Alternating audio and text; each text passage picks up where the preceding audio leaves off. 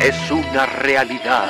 El ser humano ha dejado de ver la televisión para llegar a plataformas más cercanas, sin imaginar que en lo que consumen se esconde una sustancia letal, tan adictiva que los hace perder horas de sueño.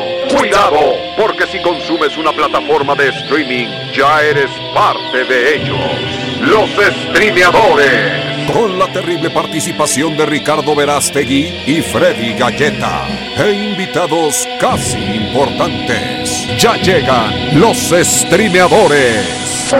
Iniciamos el podcast número 31 de los streameadores. Estamos ya listos al aire. Fuerte el aplauso para toda la gente que llegó hasta aquí, que pagó su cuenta de Telcel o de ATT o también la Datel. Bueno, y ya puede escuchar en su celular este podcast especial hecho para streameadores de verdad. Nosotros somos los streameadores. Yo soy Freddy Gaitán. Estoy de la mano del hombre que todo lo ve. Bueno, no de la mano, estoy frente a él, pero él es el hombre que todo lo ve. El hombre detrás del lente de la cámara. El señor productor, director con el humor más ácido del noreste del país. Él es Ricardo Verástegui. ¡Bravo! Gracias, gracias Freddy. Y es que tenemos un gran programa el día de hoy, un programa dedicado a la comedia, un programa dedicado al stand-up y qué mejor que... eh, nuestra invitada de lujo el día de hoy. Un exponente. una- un exponente, porque tiene su propio es- especial en Netflix, ¿eh? Quiero decirte, una streameadora de comedia. Ella nos acompaña el día de hoy para hablar de todo esto y la Ella presentamos. es- Es, Gaby Llana. ¡Qué bonita presentación! Muchas gracias. Llanas, Bienvenida, emocioné. Gaby. Me emocioné. Muchas gracias por la invitación y por esperarme. Llegué tantito tarde, perdónenme. Bienvenida. perdónenme. No, siempre hay tiempo y te esperamos con mucho gusto para poder tenerte aquí en los streameadores. La primera Gracias. streameadora, ya lo dije hace rato fuera del aire, pero es la primera streameadora mujer que se identifica como mujer que está en este espacio. Fuerte el aplauso a la mujer. Bien hecho. La primera mujer biológica, Biológica cisgénero y emocionalmente. Emo- Ajá. Sí, sí, todo. que tiene su especial de Netflix y que está aquí de invitada en los streameadores. Pero más adelante vamos a hablar de ese especial y de todo lo que le gusta y no le gusta del el streaming. Pero en este primer bloque, mi querido Freddy, Ajá. vamos a hablar de los programas de stand-up que están disponibles en las plataformas y sobre todo en Netflix. ¿Con cuáles empezamos? Vamos a empezar con un tipazo que a todo el mundo nos cae bien. Estos son recientes, salieron hace 3, 4 semanas. Los puedes encontrar en, en Netflix. Son nuevas versiones, nuevos especiales de estos artistas. Y el primero es de nuestro querido Adam Devine. ¿Quién no ama a Adam Devine? Es Nuestro que querido amigui, Amigui. intimi, intimi. Es que, es que desde, desde Pitch Perfect no lo, no lo quisiste Sí tú, lo Gaby. amo. ¿Sí? Sí, es como un, como un crush. Ligeramente un crush. O sea, es, como tan tonto. es como un niñote, sí lo quiero. Es como un niñote, es como... Sin ser Adam Sandleresco, o sea, es, o sea, es un niñote que A te mí me cae bien. recuerda a Stifler. ¿Te acuerdas de de Stifler? American De Pie. American Pie. Claro. O sea, me recuerda mucho Sin a William él. Scott. Ajá. Y lo Sí hemos tiene- visto en Workaholics, lo, lo hemos visto, como bien dices, en... Modern eh, Family, como el novio de ah, Hailey. claro, en A mí me encantaba Family. el Modern Family. ¿Tú no lo Sí, recuerdas, es Gaby? cierto. Eres la pareja perfecta de Hailey Dunphy en esa serie. No sé por qué lo dejaron ir y bueno, no les voy a spoilear, pero se queda al final con otro güey que ni al caso. Pero Sí, bueno, sí, sí. en este caso ya no sale Adam pobrecito. Devine ahí. Era, ¿cómo se llamaba? E- Era el Manny porque era un nanny hombre. Él Exacto, Era, era- y era lo un niñero. Y lo confundían con el verdadero Manny, que es el hijo de, de Sofía Vergara. De Sofía ¿no? Vergara, exactamente. Bueno, Pero- pues Adam ah. Devine tiene su especial Ajá. de comedia en Netflix. ¿Y qué les pareció? Ay, a ver, Gaby. tú A eres mí me gustó, me gustó mucho, pero era un poco difícil seguirle el ritmo porque era como una ardilla en cafeína, ¿sabes? O sea, todo el tiempo estaba moviéndose. Es muy físico, ¿no? Su Exacto, humor. Exacto, Sí. y bailaba y era como muy claro cuando decía el punchline porque iba acompañado en movimiento su punchline. Entonces fue un poco complicado para mí seguir como su ritmo, pero me gustó mucho, me sentí muy identifica- identificada con, con el material, con lo que estaba hablando. Ajá. Creo que los tres como nuevos adultos que somos, Ay, lo, lo sentimos, ¿no? Lo ya, sentimos. ya que pagamos Hacienda, lo sientes, Ay, no, ¿no? no, le- no hablemos de Hacienda. No, no, ahorita. no lo vayan a escuchar, los van a descubrir. Saludos Hacienda, los queremos mucho. Ah, ahí les marco. Oye, me encanta ese chiste de Hacienda de que, oye, págame, me, págame, me debes dinero. Ah, ok, ¿cuánto? Dime cuánto y te hago el pago de inmediato. Y le, te dicen, no, pues tú debes de saber. O sea, a ver, tú págame. O sea, y si no sabes, te vas a ir a la cárcel. Ah, vale. Exacto. Que, oye, pero bueno, ¿a dónde va? Y se llama ese, ese especial, se llama Best Time of Our Lives. O sea, el mejor el...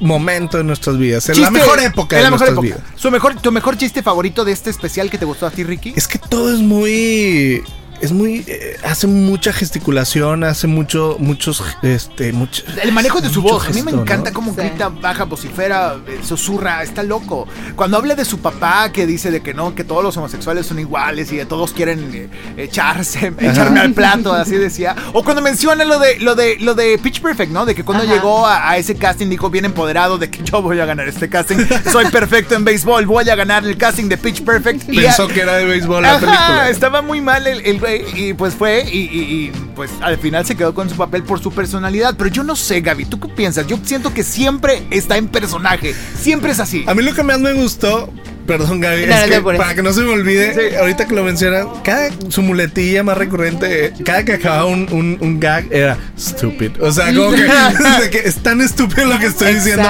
pero lo admito que estoy bien pendejo. También es un tipo de comedia que no es para toda la Exacto, gente. Hay exacto. gente que no le puede seguir el ritmo. Hay gente que se va, lo va a empezar a ver y es como una advertencia tal vez la gente que nos está escuchando, si no lo ha visto, para que sepa.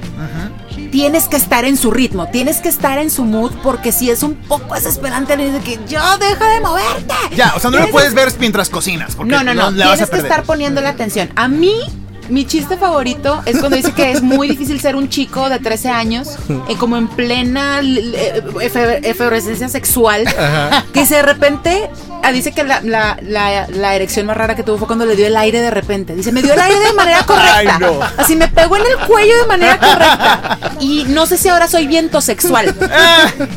Y Otra dije, yo no soy hombre. ajá. Yo no soy hombre. Yo no sé si a los hombres a los 13 años les pase eso.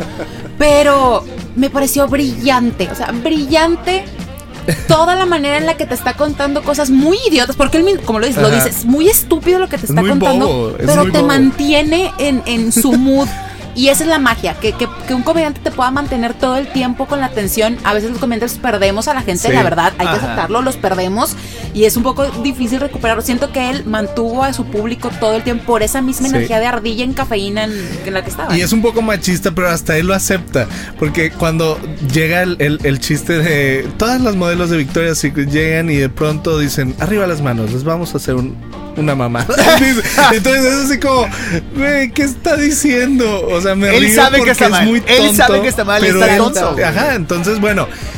Como bien dices, Gaby, o sea, es- no es para todos los públicos. Hay gente que. Eh, Alguien con un gusta humor este refinado, tipo, a mí me, yo río con Almodóvar y, y- y me fascina. No podría Ay, ver no, esto, ¿no? no, o sea, no, no, Ni lo igual. abran. O sea, si eres de esos de que yo y las películas posguerra rusa en la cineteca, no lo abras. No te Sí, vas a sí, divertir. sí. No te lo vas a pasar bien. Ok, ok.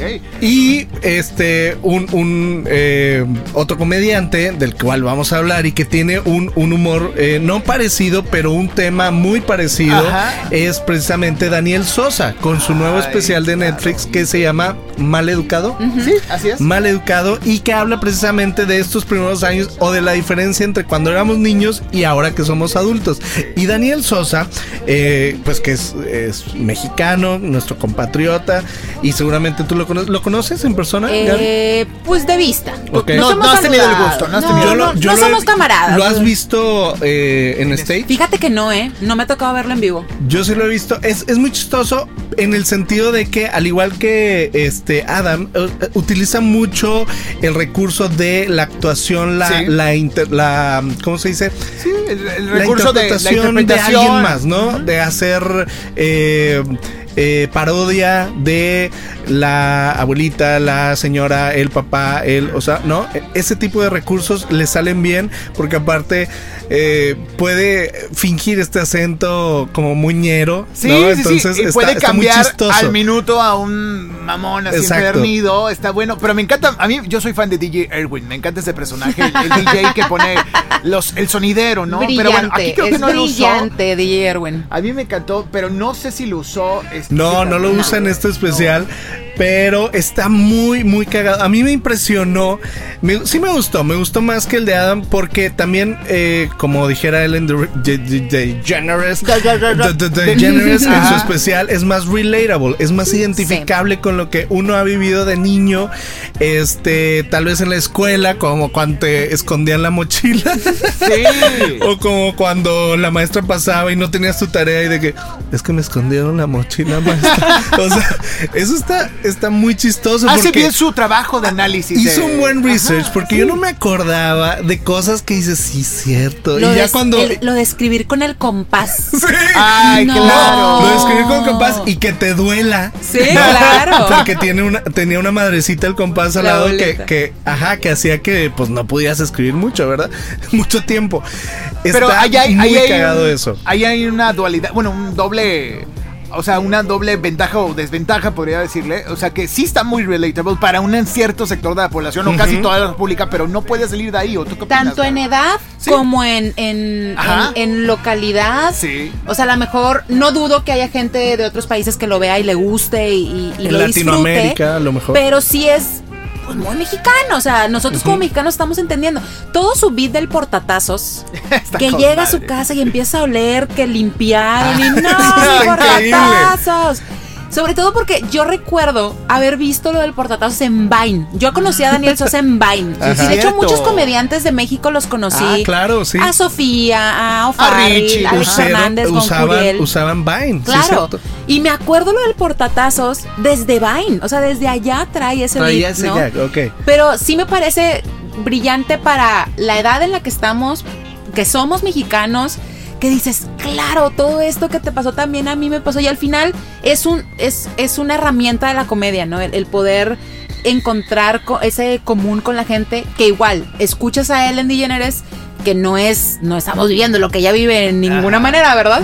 Pero que te puede dar risa porque entiendes como el donde está viviendo, pero Daniel eso te da risa porque yo también lo viví, o sea, yo lo pasé, yo fui una morrilla más o menos al mismo tiempo que él fue un morrillo y Ajá. vivimos exactamente lo mismo. Y, y de alguna manera la tragedia eh, y, y las cosas que nos identifican a todos eh, como seres humanos o como mexicanos eh, que tenemos en común, pues son al final de cuentas las cosas que nos dan risa, ¿no? Entonces, este, a- Pues- al rato que, que, que platiquemos más con Gaby acerca de cómo preparar un, este, pues un texto. Eh, seguramente vamos a llegar a esa conclusión, ¿no? De que eh, las cosas con las que nos identificamos y las tragedias que nos pasan a todos en la vida diaria son ingredientes para todos los comediantes que hacen esto, que hacen el stand-up, ¿no? Así es. En este caso, Dan- Daniel Sosa cumple. Yo creo que lo hace bastante bien. Me gustó mucho. Me gustó más que el primer especial que yo me acuerdo que lo vi hace dos Ah, años. A mí también, ¿eh? Que estaba, a lo mejor Sí. él estaba muy inseguro todavía en ese tiempo, pero Ah, ahorita sí lo vi cierto. brillar. ¿Te acuerdas que era? No me acuerdo si eran el. ¿Era él el que sudaba muchísimo o era Sí, Mau eh, Nieto? Todos, Mau todos Nieto sudó sudando. horrible en su ¿Cuánto especial, gastan en, en desodorante los estandoperos? Muchísimo, O sea, sí traes- En muchísimo. maquillaje. Yo, yo terminé así de que. ¿Tú usas en barra, usas en barra o usas eh, aerosol, aerosol, sí, para que aguante. Porque sí, yo también me acuerdo y me imagino, es tu primer especial, lo vas a grabar. Se nota muy claro el nervio que tenía en el primer especial contra este. Se ve mucho más relajado en este. En este Aparte había muy pocos en ese tiempo, hace dos, tres años apenas salió el de Richo Farrell, apenas salía el de Sofía Niño en el, en- no, sé si en- no sé si en Guadalajara, en un lugar Ajá. tipo Bellas Sí. Artes. Y apenas salió el de él y no brilló tanto como este especial de Maleducado que ya está en Netflix y lo pueden ver. Así que, chicos, de ahí nos pasamos rápidamente a otro especial. Muy especial, porque yo no lo vi, pero ustedes pueden comentar más de él. Este es el especial de esta actriz comediante que se llama Wanda Sykes. Ella ha ganado premios como el Emmy. ah, ah, es, es- es una comediante y una actriz muy importante. Y Wanda es pues muy particular. Bueno, ella es lesbiana, para empezar.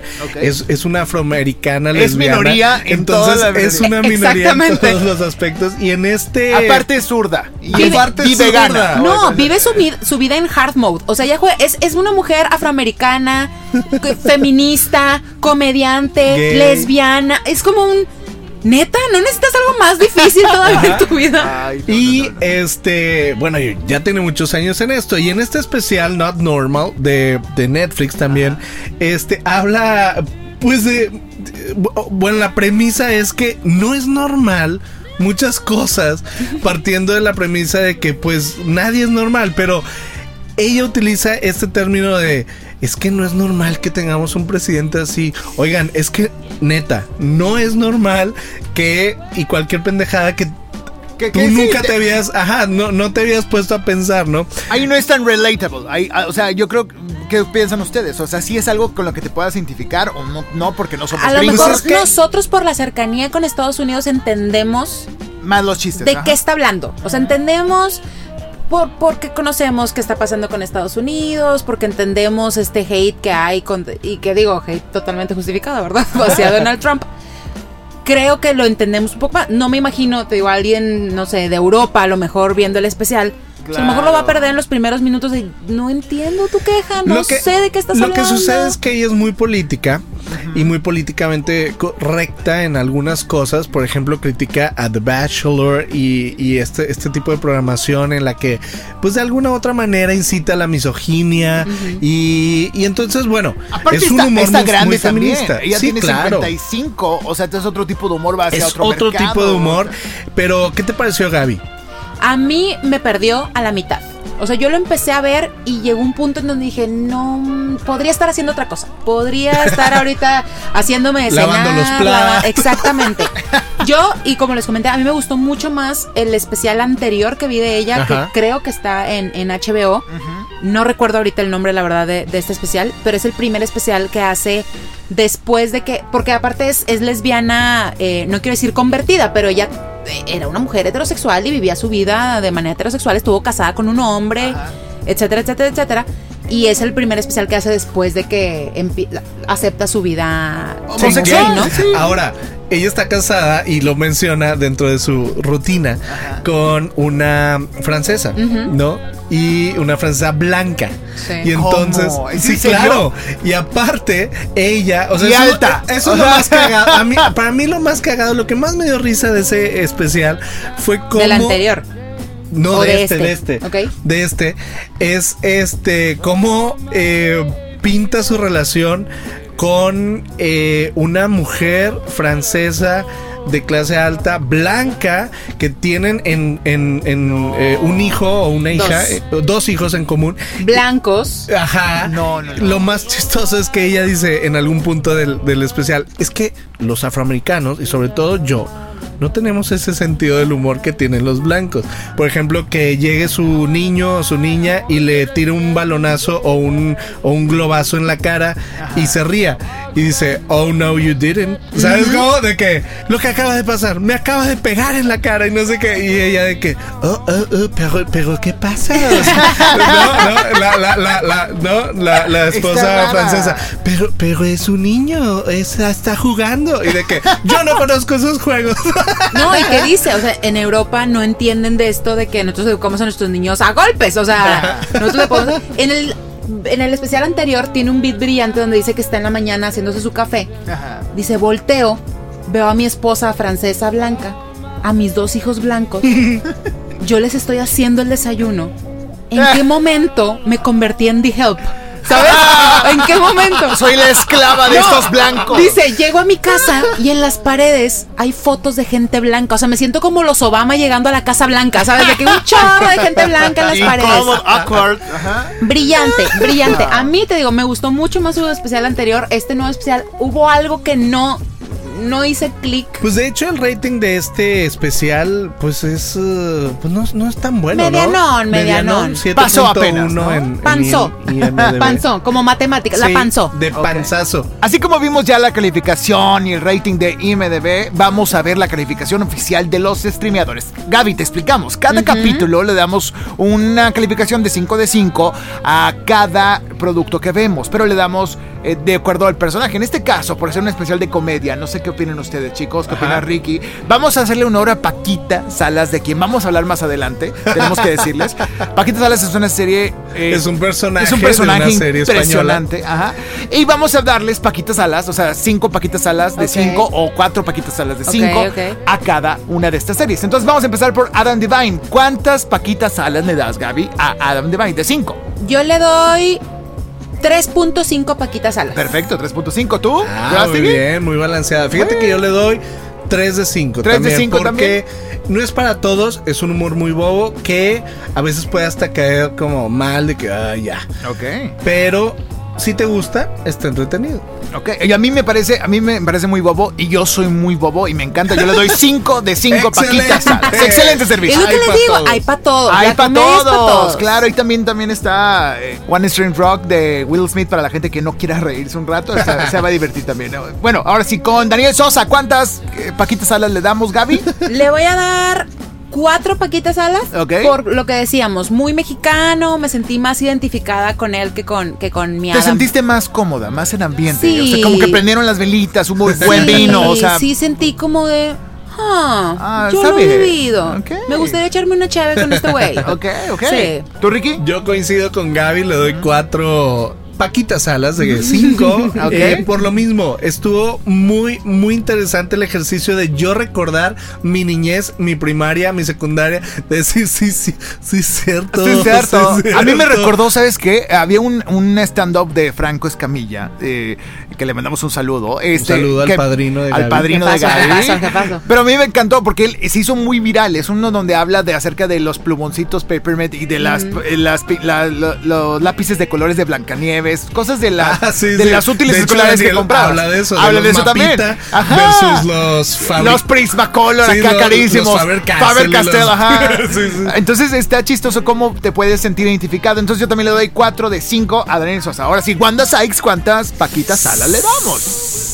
No sean Le voy a dar dos. Dos. Dos. Te digo, a lo mejor no la vi en el mood correcto. Ajá. Estabas de malas. No, a lo mejor yo no estaba viviendo un buen día, no nos entendimos. Le voy a dar otra chance. Ajá. Lo, lo- lo- lo voy a intentar, la voy a ver de nuevo. Yo la quiero mucho. Ajá. Este, yo me acuerdo mucho. Reconcíliate con ella. Sí, yo me acuerdo mucho de ella en The New Adventures of Old Christine. Ay, claro. ¿Te acuerdas? Era asistente, ¿no? Era, de- o era algo. Era su amiga, era, como su mejor amiga, ¿no? Sí, sí, sí. Entonces la- le voy a dar chance, la voy a volver a ver y si, si cambio les aviso. Ok, que- ok. ¿Cuántas paquitas Tú le nos doy, dices, no? tú nos dices. ¿Tú, Ricky? ¿Cuánto le das? Yo le doy un 3.5. 3.5. O sea, está mejor que Adam.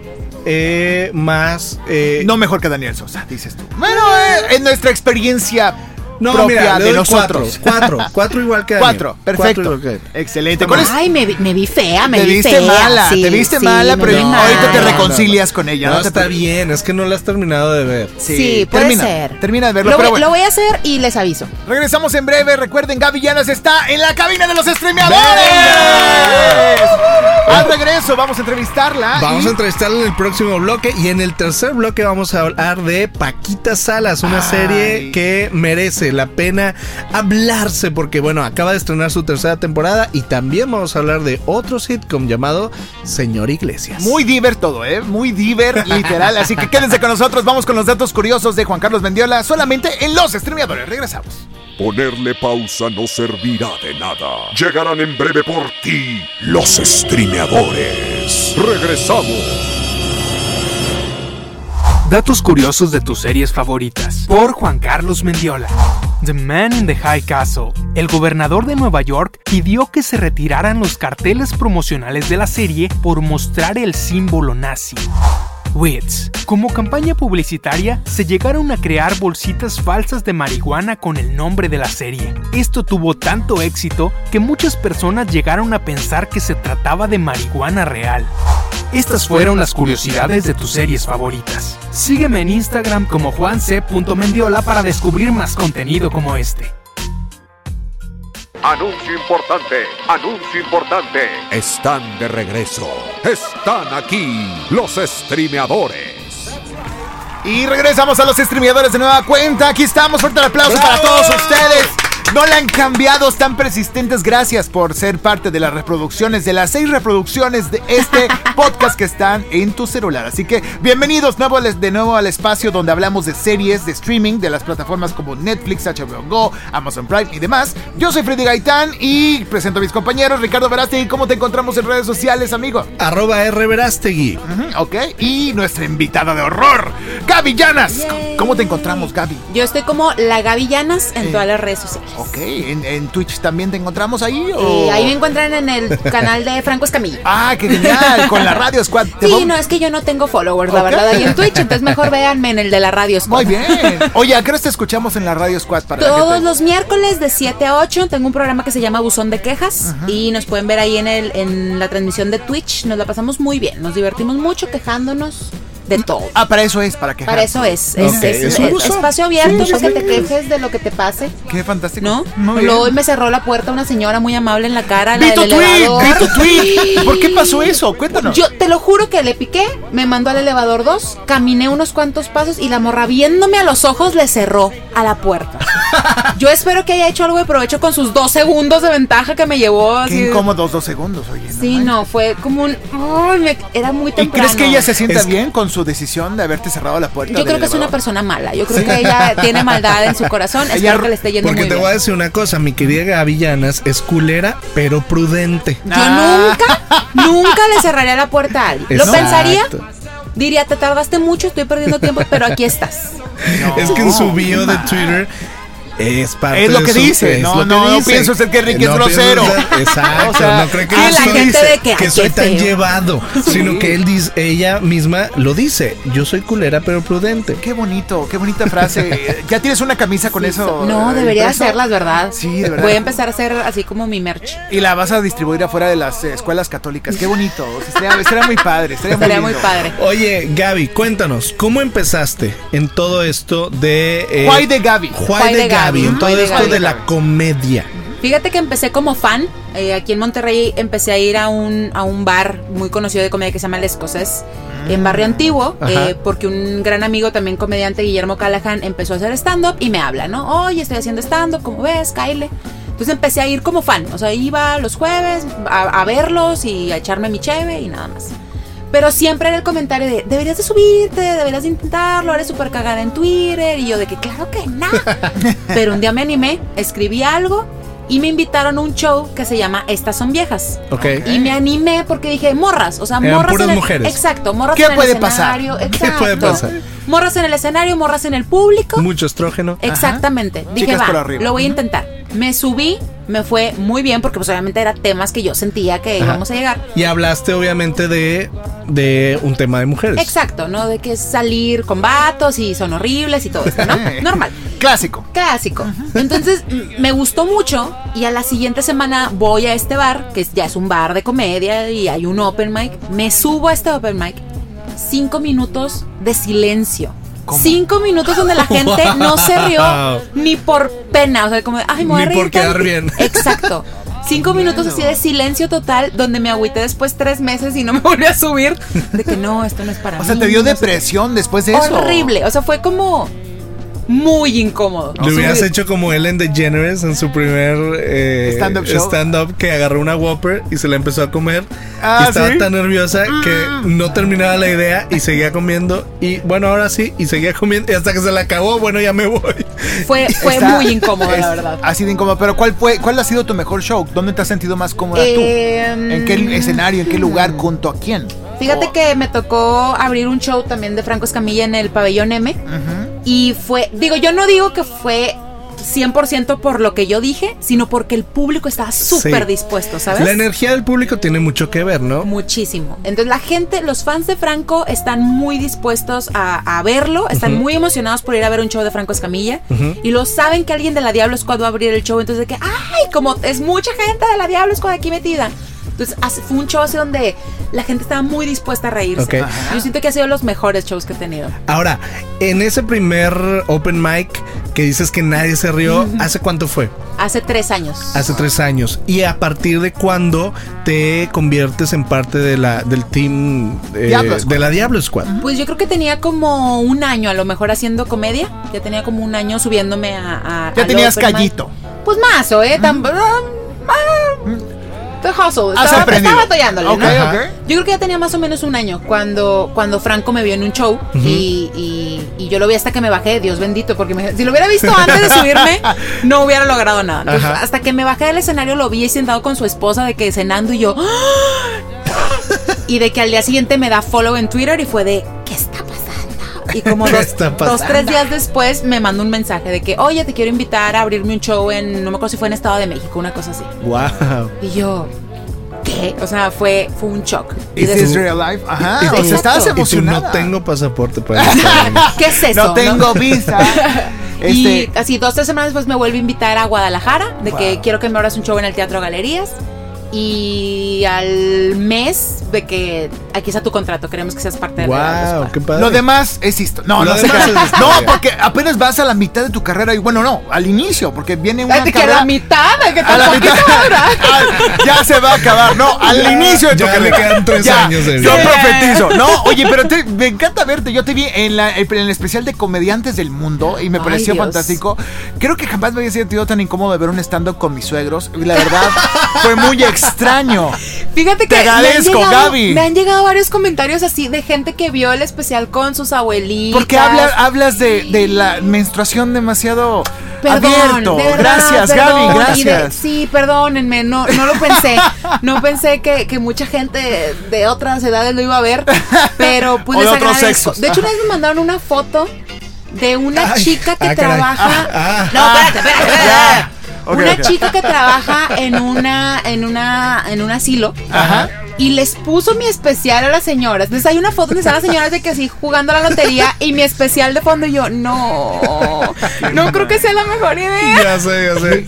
Pero está muy divertido, a mí me fascinó, me encantó Ay, la forma que lo hiciste. muchas gracias. Y a raíz de eso también estás en Comedy Central, también estás... ay, ay, ay, hiciste algo para otro canal, para Bada- Para Badabun. Badabun, tengo un espe- Sí. salí en Badabun y no salí en Atrapando Infieles. Eso fue bueno, eso Sí. fue muy bueno. Porque actuando. ¿Ustedes son pareja? ¿Ustedes son pareja? Sí, pero, pero como son actores, bueno, yo identifico que muchos son actuados. Pero Ay, yo quiero creer que no. yo, ojalá, la magia, ¿Te lo acuerdas bonito. el que se pega contra una cabina telefónica? Sí, Ay, qué sí, terrible. quiero sí, creer sí. que no, de verdad quiero creer que es Ah. real. O a lo mejor tiene un buen seguro, no sé. hay, hay una de esas dos, pero. Así como los casos de la doctora Ana María Polo son Exacto. reales. Ay, es También, mi sueño. también. Es mi sueño salir En actuando en caso, caso, cerrado. cerrado. Nunca te, te contrataron para ir a Miami. oye, está muy buena la promoción, 5 mil pesos, más el Sí. vuelo, más ¿En hotel. serio? A, varios amigos les llegó la invitación de ir a Cacerra Ah, si y alguien- varios lo hicieron. Si ¿eh? alguien tiene Para el dato, si alguien quién. tiene el dato, por favor, pásenmelo. Yo, jalo, jalo, jalo. No, Pero ver, ya eres pero, conocida. pero No ¿qué pa- no importa. ¿qué papel harías? ¿Una mamá eh, eh, sí, sí, dejada? ¿Una señora que es, eh, antes No, era hombre? ¿Qué, no, qué no, no, harías? Yo haría.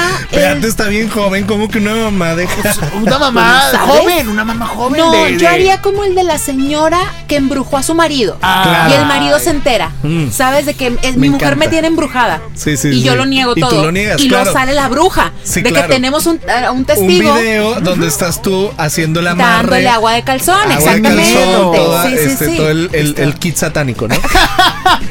Está genial. Anoten es la idea, personaje. anoten la idea, Por márquenle favor, Gaby márquenme, Llanas. márquenme, este, ahí están mis datos de contacto en mis redes sociales. Sí. Oye, pero, eh, pero desde, ¿desde cuándo te interesó eh, la comedia o, cómo- o quiénes eran así tus eh, Pilares, Tus ¿no? pilares, no, bueno, la gente que te Sí, gustaba, tus models, ídolos, tus ídolos. models. Yo creo, y que es para muchos a lo mejor de, de esta edad o un poco más grandes mexicanos, creo que mi primer eh, experiencia ajá. con la comedia, y creo que para muchos fue otro rollo. O sea, para mí, si me dices, ¿quién fue tu primer Para mí fue Dal Ramones. O sea, era brillante el poder ver que hiciera un monólogo, Ujú. que hiciera un sketch, que entrevistara a alguien de manera graciosa. Entonces creo que para mí fue mi primer eh, contacto. Y desde muy chavita, pues con cable, eh, Saturday Night Live, por Ok. ejemplo, ¿no? O sea, Ah, desde ahí supuesto. Ya, ya más o menos por ahí le iba, ¿no? Entonces, no solamente tienes este pues este espíritu por hacer stand-up, sino también por actuar, por entrevistar, por hacer un poquito de todo, ¿no? Me encantaría. No lo he hecho, nadie me ha invitado a actuar nada, pero. Ojo, pero caso cerrado. Caso Sí, Ajá. por cerrado, favor. atención. Acérquense, La denle Rosa el debut. Alguien, por favor. Como eh, dice el dicho, no le darías el feo, ah, como dice el dicho, ¿no? Yo no le daría el feo ahorita nada, ¿eh? Si pagan. Las, las nuevas aventuritas de Pipo tampoco, ¿no? O sea, eso es...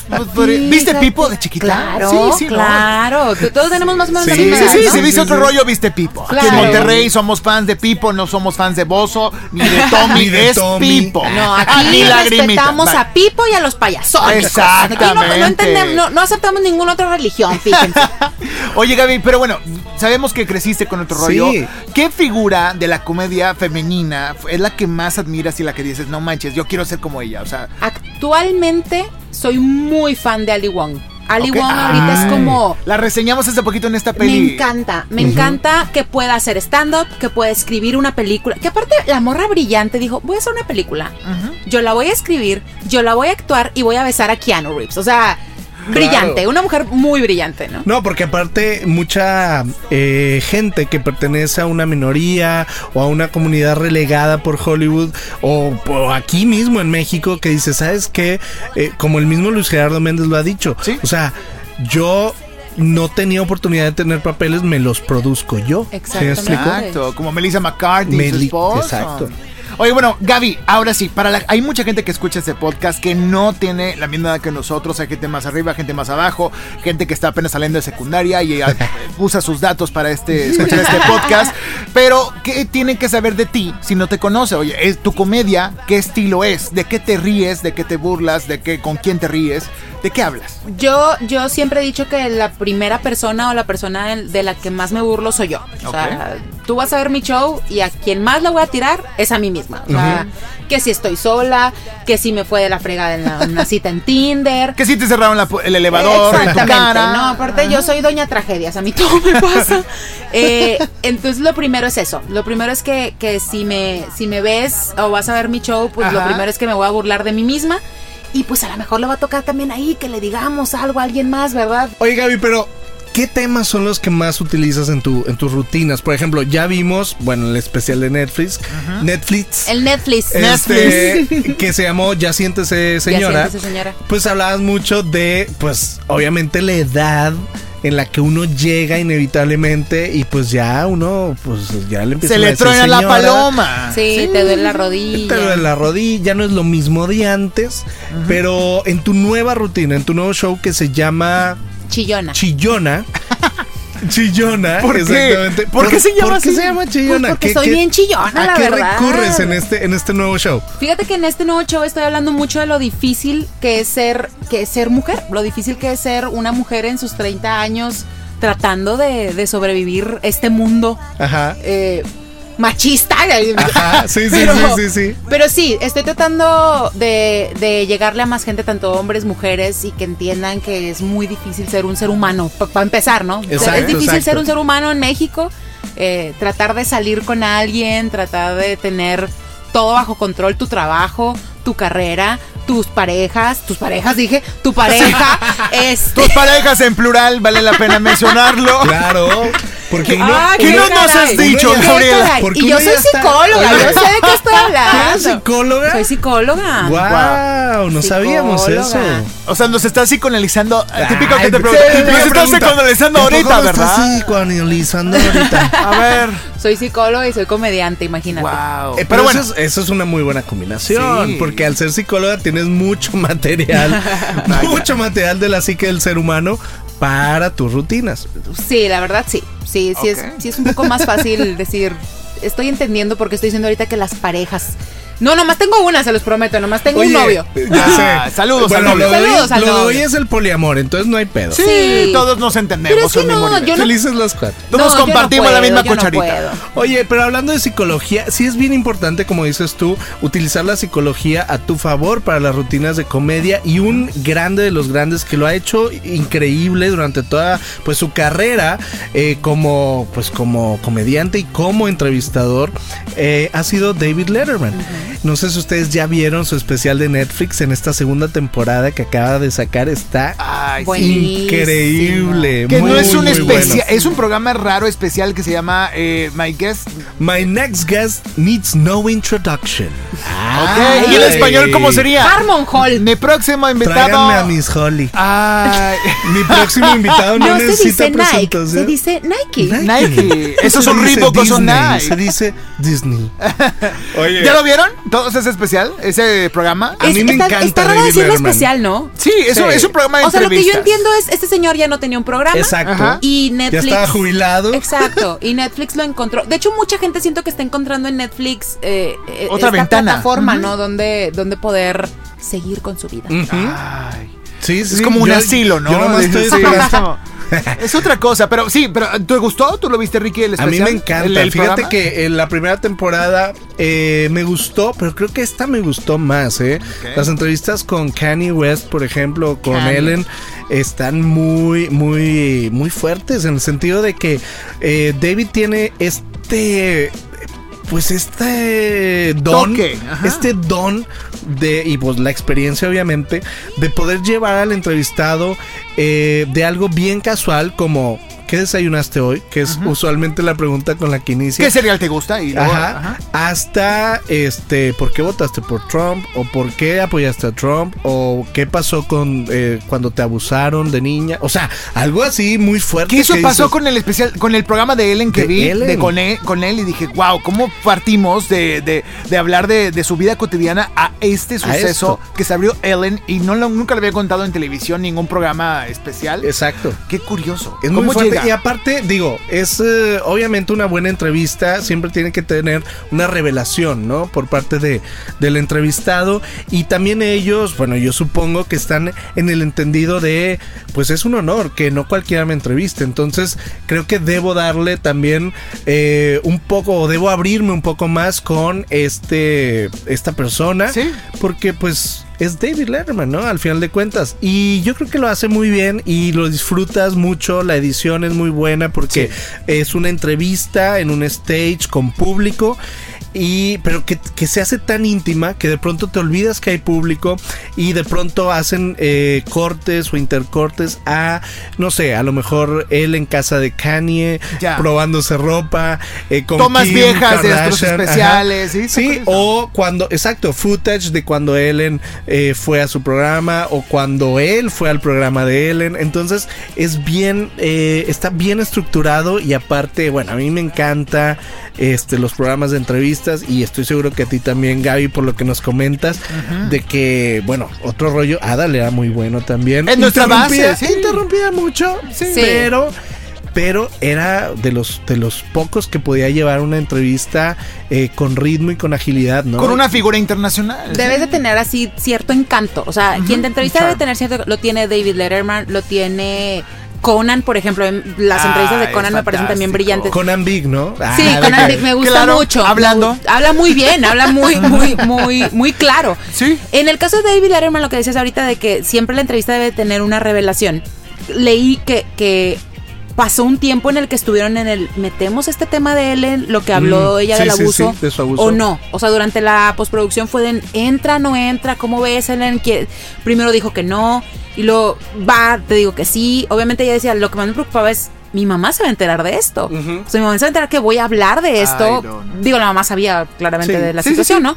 Pero que digas, eres la persona con la que voy a hablar este tema. ¿Sabes? ¿Qué confianza te dio David Letterman para decir, voy a hablar de este tema contigo precisamente, ¿no? Exacto. Ay, me, pon- me mucho- pone la piel chinita. De, Yo lloré, yo sí, está muy fuerte. machín. Está muy fuerte. A mí me encanta David y me encanta todo este tipo de, de personajes que saben llevar un late show o una entrevista o un programa Ya de no tiene que ser late show, ya no tiene que ser en la noche, como Oye. lo demostró Jerry Seinfeld, ¿no? Como Jerry Seinfeld, Sí. es, es a lo que iba. O sea, eh, Jerry Seinfeld en este programa eh, llamado Comedians in Cars Getting Coffee, que es algo muy parecido pues a lo que hace el escorpión dorado a nivel Ajá. Local. Sí, sí, sí, si lo quieres tropicalizar. Fíjate, fíjate la tropicalización para que más o menos entiendan de lo que se trata Por el si no lo han visto, pero sí han visto al escorpión dorado, Exacto, ¿no? exacto. Es eso, es platicar de una manera desempachada, así se dice. Pues con un cuate que resulta ser un comediante, un actor, un bueno, con Jerry Seinfeld van puros comediantes, ¿no? También escritores. También y- escritores Creo de que también estuvo Chuck Lorre, del productor de, Ah, de Saturday Night Live. ajá. Entonces es eso, ¿no? Eh, hacer un programa de entrevistas, pero Muy con natural. un toque diferente, ¿no? En un carro, van a tomar café, van a... eh, A lo un que hace- diner. lo que hace también Richie O'Farrell, ¿no? De ahí agarró el formato, porque ahora también metió lo de los coches con el patrocinio de, de una marca. Entonces van, eh, re- recoge al invitado, llegan al lugar donde van a comer y platican. Es el mismo formato, pero Jerry Seinfeld yo siento que fue el pionero de este esquema Ajá. en estas nuevas plataformas. Oye, Gaby, ¿qué te, qué te parece este, este programa de Comedians in Cars Getting Coffee? A mí me encanta. Siento que es un es un espacio en donde se presta para que hablen de cosas que no van a hablar en un set, que no van a hablar, como te decía, en- con Conan Ajá. sentados en un sillón. Uno de mis favoritos es el de Jim Carrey, o sea, Ay, me encanta porque el vato es de que voy a ir en short y en chanclas y me vale Y así como salí de mi casa, así vamos a hacer toda la entrevista.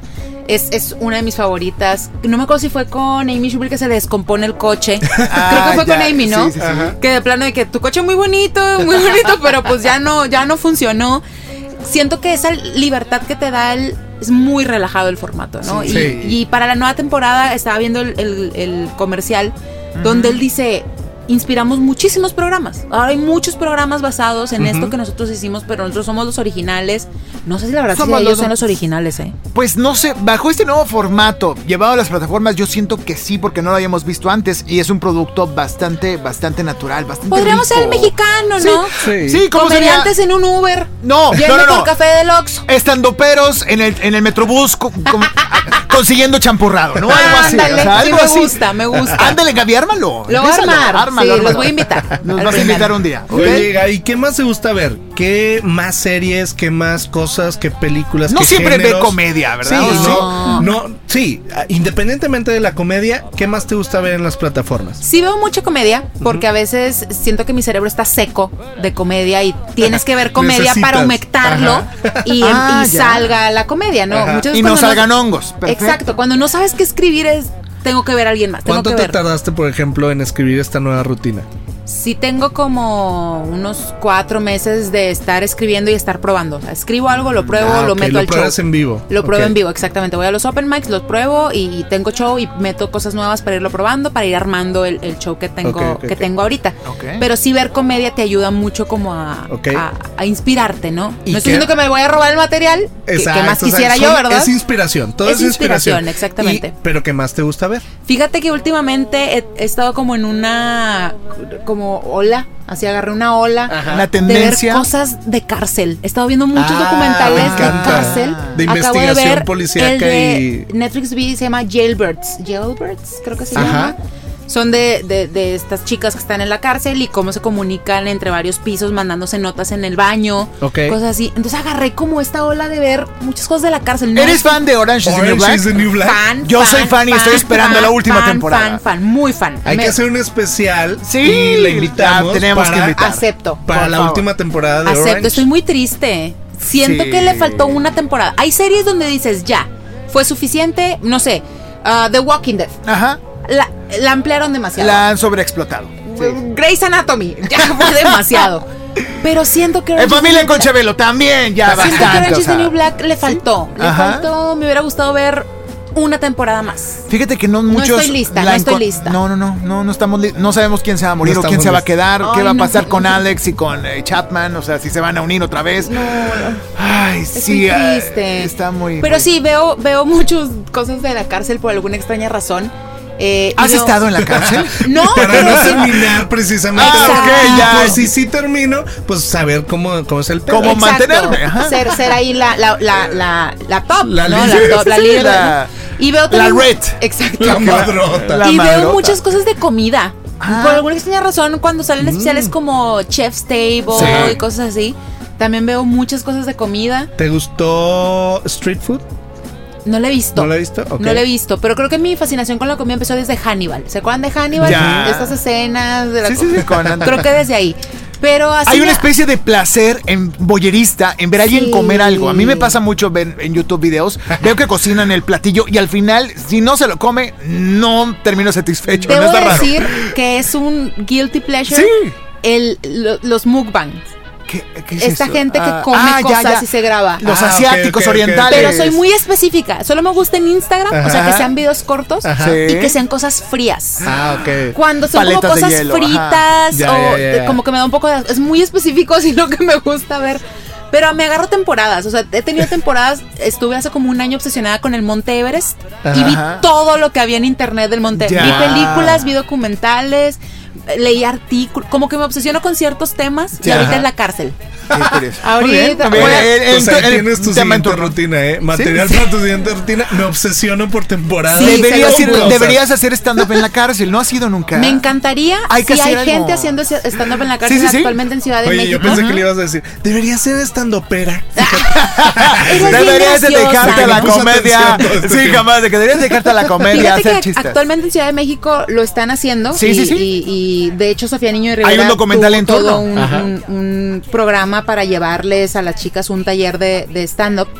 No sé si aquí en Nuevo León lo esté haciendo. Tal vez yo puedo ser la primera. Sí. Tú puedes hacer la ¿no? primera. Voy a sí. investigar. En el topo.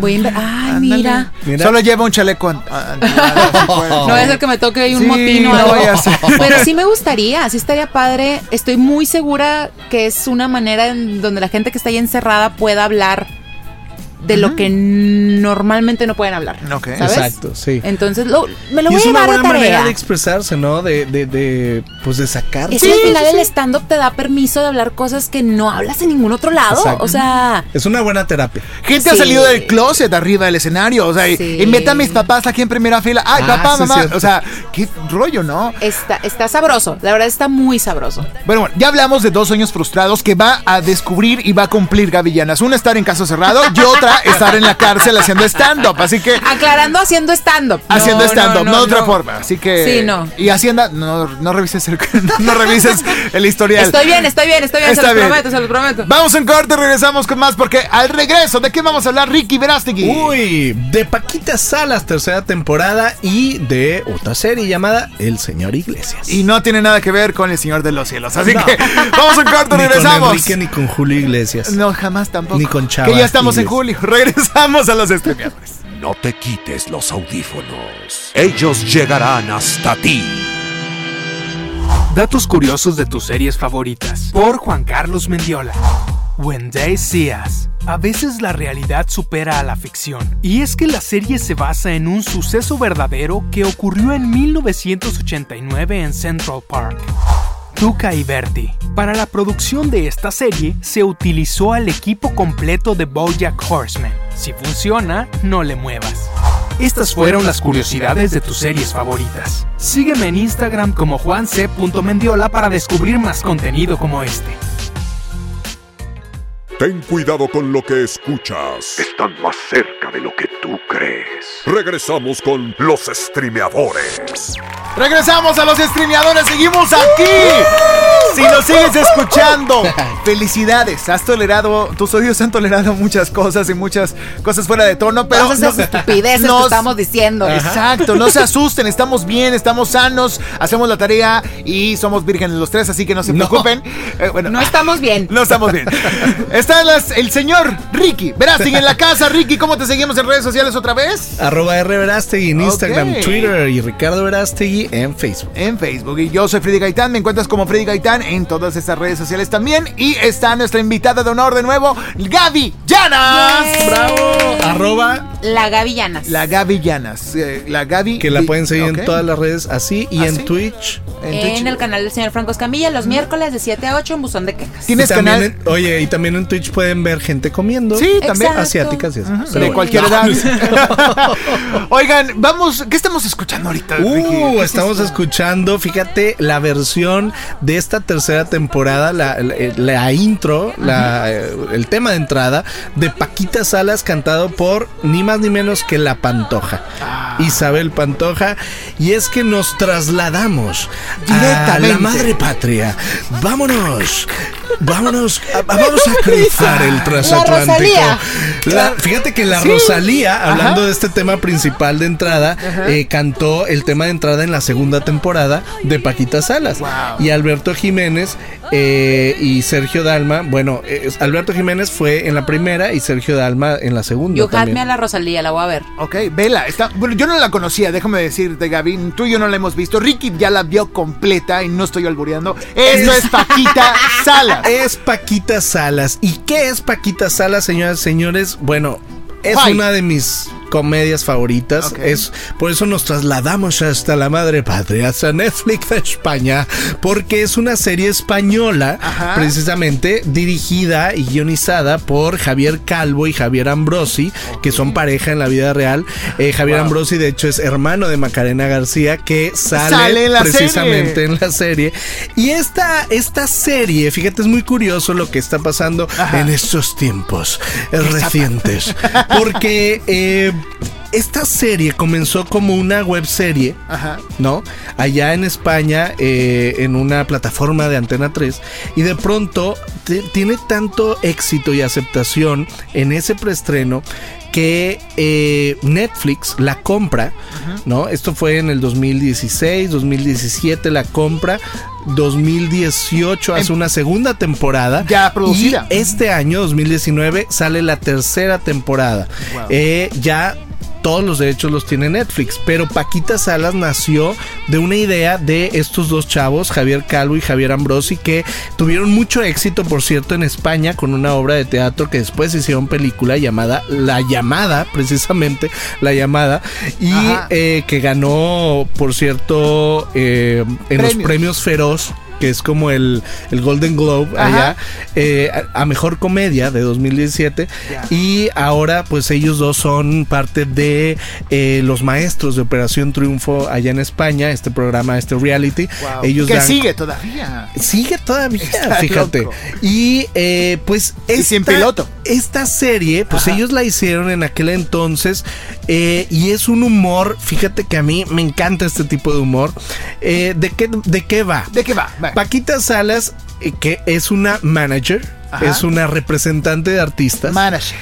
que eh, se quedó atrapada en los noventas, ¿no? Ok. Entonces, ella pues no sabe de redes sociales, no sabe cómo se manejan las cosas ahora, no sabe de, de, de videos así, de videocastings por, por, por celular, Ajá. o sea, De todo- videos virales, De nada. videos virales, no sabe nada. O sea, ella representaba tipo, eh, traducido aquí en México, a Caló, a Sentidos Opuestos. No, representaban tri- actrices y Ah, actores. actrices, ya, exacto, ya, ya. exacto. Eduardo Capetillo, Vivi Gaitán. ajá. Exacto, exacto. Pero de allá de España. Y entonces, bueno, de allá de España, pues toman una cultura pop muy padre porque todos los actores o parte de los actores y actrices que salen en la serie como ya venidos a menos o que son parte de la, de la eh, del catálogo de Paquita son actores reales que son muy conocidos en España y que interpretan o se burlan de sí mismos y de sus papeles eh, en, en España.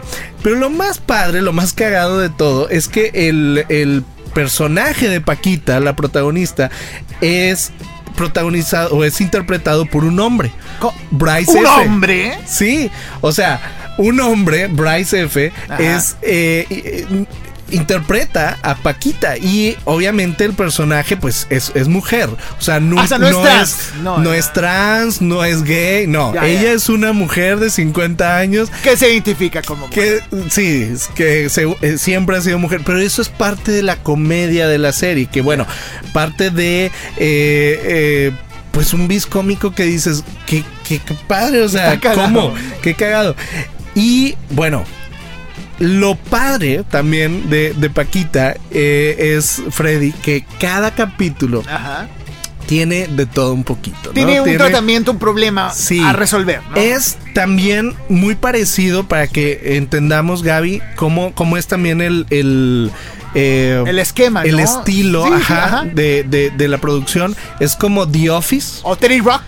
Bueno, Ándale, o 30 más Rock. con testimoniales. Exacto. Ya. Es, es como The Office o 30 Rock para, para aquellos que les gusta ese tipo de comedia, pero en una, eh, en una agencia de management, ¿no?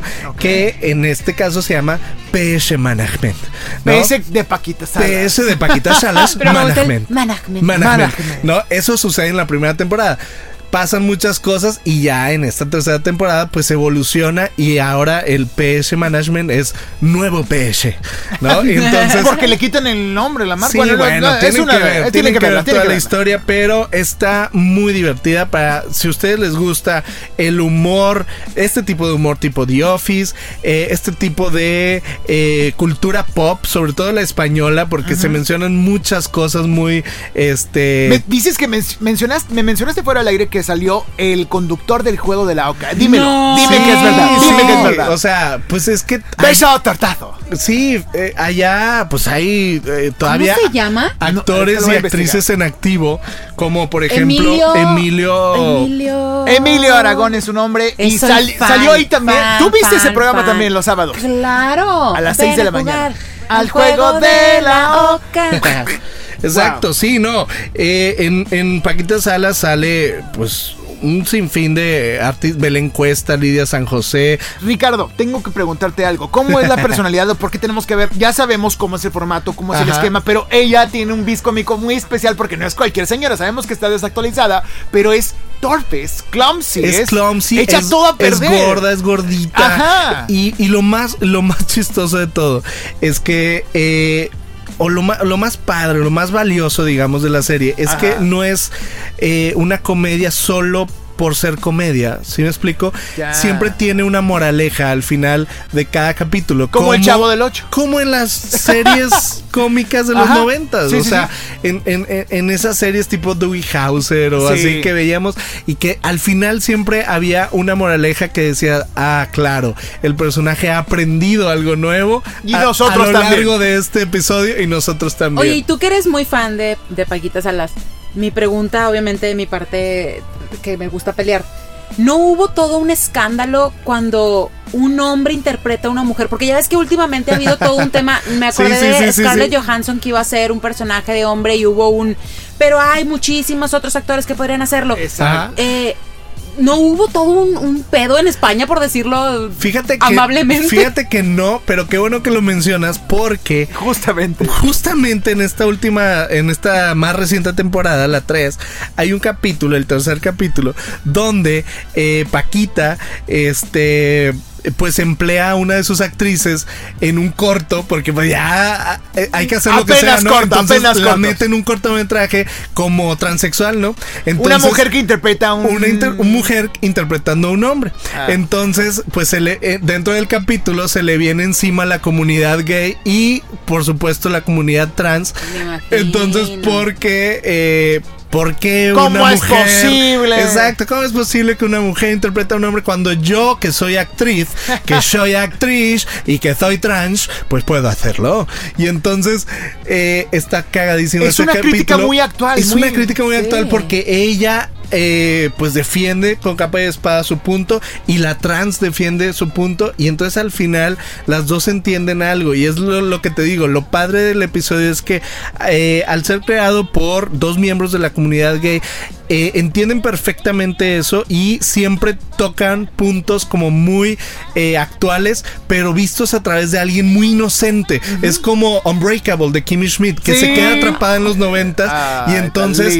Tina Fey se, se vale de eso para decir, uso cosas muy políticamente incorrectas, pero a través de un personaje que es muy inocente. Y que En- se lo vas a dejar pasar. y entonces tú como espectador dices, ah, claro, ahora entiendo los dos puntos de vista.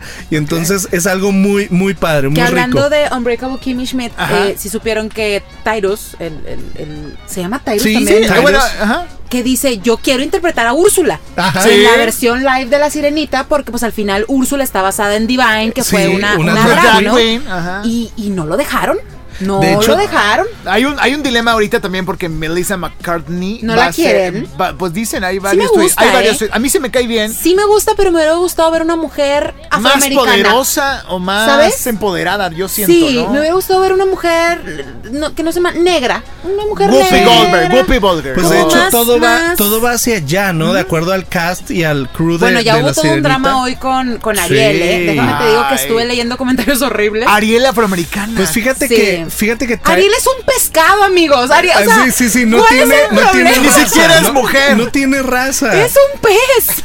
Sí, sí, sí, sí, tiene escamas. Exacto. ¿no? Digo, ahí la- el único debate es que pues se supone que ella es hija de eh, Tritón el y representa Tritón. al Mar Rojo y por eso eh, una de sus múltiples hijas, cada una tenía como que un, un, Ajá. un mar Ay, representado, ¿no? Ay. Pues ahora va a ser una, una chica afroamericana Ajá. la que interprete a Ariel. Pero fíjate que regresando al comentario de Tyrus, Tyrus Burgess, que es su verdadero nombre. Es que le iba a decir Andrómeda, Andrómeda, no, ese es el pero ese es el personaje. pero Tyrus Burgess, este, a lo mejor no interpreta a Úrsula, pero a lo mejor sí interpreta a Sebastián, porque él fue el que hizo Fíjate a Sebastián que yo estaba en Broadway. escuchando que querían a Lin Manuel Miranda para Sebastián. Ah. y me encanta la idea. Pues fíjate que Lynn va a hacer la música. De, Sí, está produciendo. de- Pues fíjate que me encantaría verlo ese- como que el acento, como me Es gustaría. Pues Tyros fue Sebastián en la, en la puesta de Broadway de la Sirenita, pero Me creo gusta, que ¿eh? creo que Lin Manuel pues también puede serlo. Yo creo que le van a dar todo este toque caribeño, ¿no? Finalmente. Ahora sí, como el ciego, habrá que ver. Así Habrá que, que ver.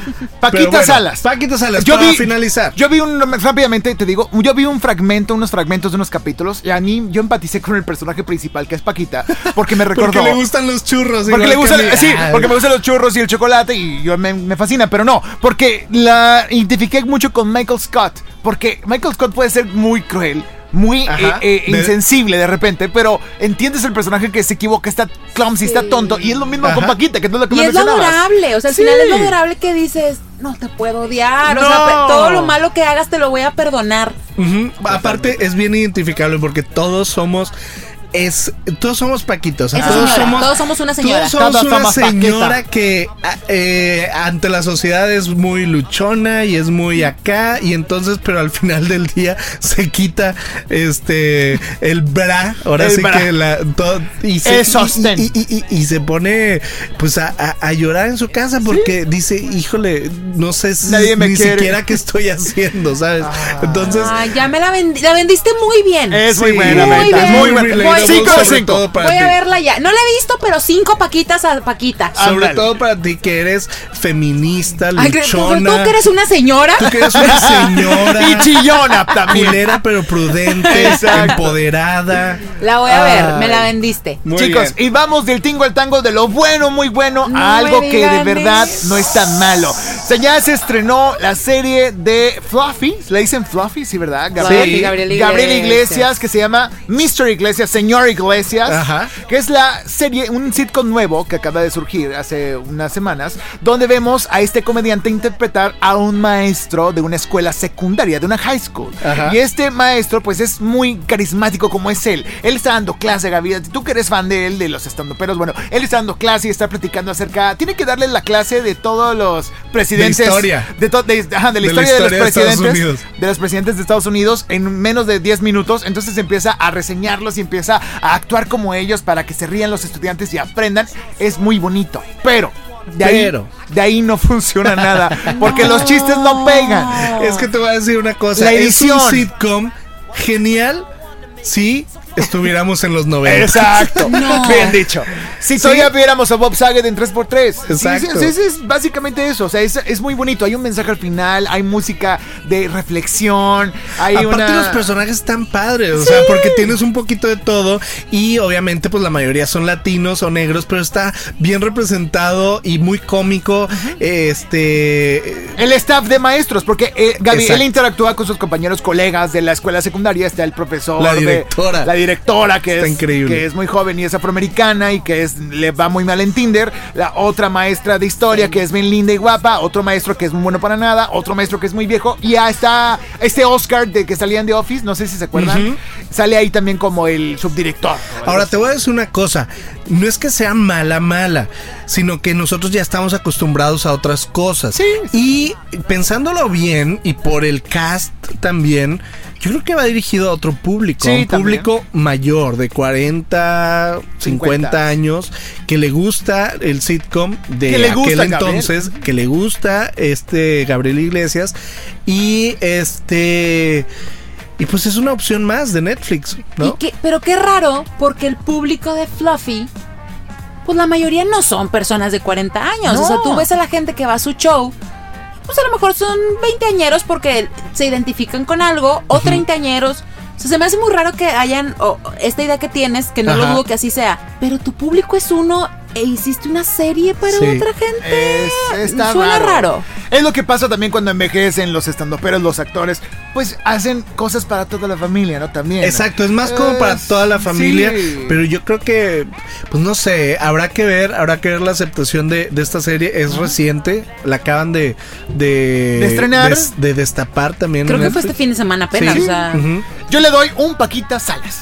Ay, Yo le doy uno. poquito. Yo sí le doy uno. Me decepcionó. Decía un chiste de que sí, como, como el Bueno, sí, presidente. la verdad sí está muy no sé, Nickelodeon 90. Está muy Nickelodeon. No alcanza a rematar, aparte se acaban No las a risas. llegar a Disney, se, ¿qué te alcanza, se, acaban, se acaban las risas grabadas y todavía queda como 30 segundos o 20 segundos de que no remate el chiste y sigue el siguiente Pero te diálogo. digo Está mal. me cae mejor que George López. Entonces, solo Ah, por eso, eso le sí. voy a dar dos. Dos, dos de cinco. paquitas. Ok, dos Ay, paquitas. Dios mío. Yo le voy a dar cuatro porque es un tipazo, Ah. Fluffy. Tengo, te- tuve el gran orgullo y honor de conocerlo en, ¿En persona. serio? Sí. ¿Y- Dos veces ya me, me ha tocado convivir con él. ¿Dónde? Una ¿Cuándo? fue aquí en Monterrey. eh, Franco lo trajo a la casa de Oscar Burgos a dar un show. Y poca gente sabía porque era como el invitado sorpresa. Y tengo mi Wow. foto con Fluffy y todo. Qué padre. Y en una segunda ocasión, cuando hizo Franco el cierre de su gira en la Arena Ciudad de México, él fue quien abrió el show. Entonces también ahí tuve la oportunidad de, de verlo. Wow. Fue como. Yo creo que ha sido el más famoso que he conocido en mi vida. Y era como un. No manches, es Fluffy.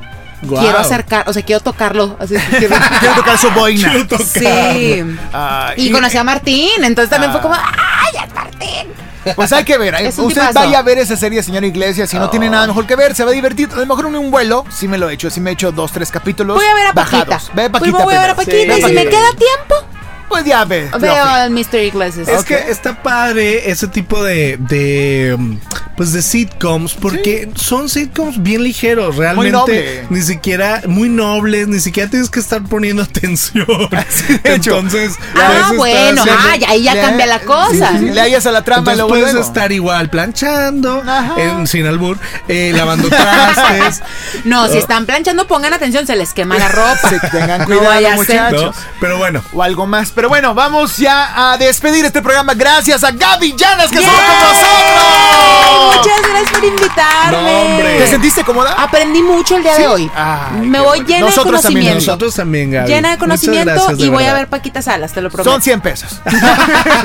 Gracias, Gaby Llanas. Cuando gracias. quieras eres bienvenida aquí a los streameadores. Tenemos un especial pendiente, Gaby, a ver si lo permite Ah, tu sí. gira, porque vas a estar fuera de Vas la ciudad de un buen rato. Cuéntanos a dónde vas. Voy, así ya no tengo exactamente la fecha, pero voy para allá, voy para Hermosillo, voy para La Paz, voy para Querétaro y voy a hacer una mini gira Guanajuato, León. Ay, qué eh, bonito, Guanajuato. ¿De dónde son las fresas con crema? Ah, chinga. de Hidalgo, no. de de- por Irapuato. ahí. Ah, Irapuato, sí, por ahí. Voy para allá, voy para allá. Oye, Ok. vas a Tulum también. Voy a ir a Tulum y a Playa del Carmen. que La verdad es que ya no me importa si sale dinero de ese show. Voy a la playa. Me voy a solear. Me urge. Pero sí, pronto, pronto, pronto voy a andar ahí por sus ciudades para que vean mi nuevo show Chillona. Ok, Este, Chillona. pero yo me hago un espacio si me quieren invitar de nuevo. Sí, yo claro. vengo con mucho gusto. Esto obviamente es en julio, agosto 2019, por si están en el futuro y están escuchando esto y Obrador ya murió, entonces probablemente ya les se les pasó. Lora. Ya sé, ¿Qué me, traes? me vi muy Celia Lora. Disculpe, señor ¿Qué Obrador, traes? mi cabecita de algodón. Ya, con eso nos despedimos. Gracias, Ricardo Verástegui. Muchas gracias, arroba Reverastegui. Gracias, Gaby Llanas. Gracias. Arroba la Gaby Llanas en todas las redes sociales. Por favor, síganme. Eh, síganla, por favor, arroba Freddy Gaitán. Con esto nos despedimos y esto fue un podcast más de Los Streameadores. Hasta la próxima. Acabas de quedar contagiado. Ellos ya están en tu oído.